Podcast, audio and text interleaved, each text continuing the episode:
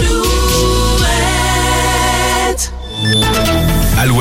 Les infos. Nicolas Mézil, bonjour. Bonjour Julie, bonjour à tous. Le grand jour pour la réforme des retraites. La commission mixte paritaire a adopté hier un texte de compromis. Il doit être voté ce matin au Sénat. Le vote définitif devant l'Assemblée est lui prévu cet après-midi avec encore deux inconnus, le recours ou non au 49.3 par le gouvernement. Et si tel n'est pas le cas, l'exécutif devra compter sur un nombre de votes favorables suffisant de la part des républicains. Et cela pourrait se jouer à quelques voix près. Emmanuel Macron qui a réuni hier soir Elisabeth Borne et les ministres concernés par la réforme a fait savoir qu'il souhaitait aller jusqu'à ce vote. Il réunit ce matin les chefs de partis et de groupes parlementaires de la majorité. De nouvelles mobilisations sont prévues aujourd'hui, des actions coup de poing encore dès ce matin, notamment des barrages de ronds-points, par exemple celui de l'aéroport de la Roche-sur-Yon ou ceux de la zone du Cormier près de Cholet.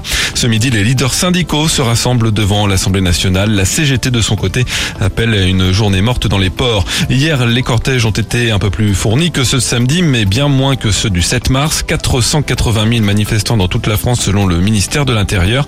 1 700 000 selon la CGT. Entre 2800 et 8000 personnes à Poitiers selon les sources. Environ 6 000 à Angers où des incidents ont éclaté en marge de la manifestation. Trois personnes ont été interpellées. Autre colère exprimée ce jeudi, des rassemblements de policiers un peu partout en France devant les tribunaux contre la réforme de la police judiciaire à nouveau avec euh, cette fois un appel aux avocats et aux magistrats à rejoindre les manifestations. Dans les Deux-Sèvres, les obsèques de Kevin Trompa sont célébrées ce jeudi à Niort. La cérémonie, la cérémonie se tiendra à 14h en l'église Saint-Hilaire. Le jeune homme a été tué avec sa compagne Leslie Aurelbeck fin novembre dans le sud de Sèvres. Les obsèques de cette dernière seront célébrées samedi à La Rochelle. Dans la Vienne, un blessé dans une explosion hier à Dissay au sein de l'entreprise Biosintis spécialisée dans la chimie verte.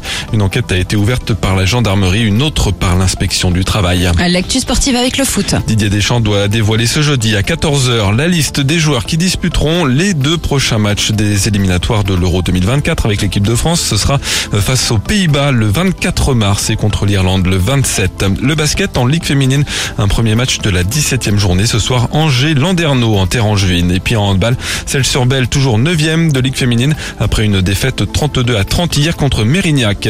Enfin la météo, retour d'un temps beaucoup plus ensoleillé, simplement un peu voilé sur les pays de la Loire. Avec le soleil, les maxis seront printanières entre 17 et 23 degrés.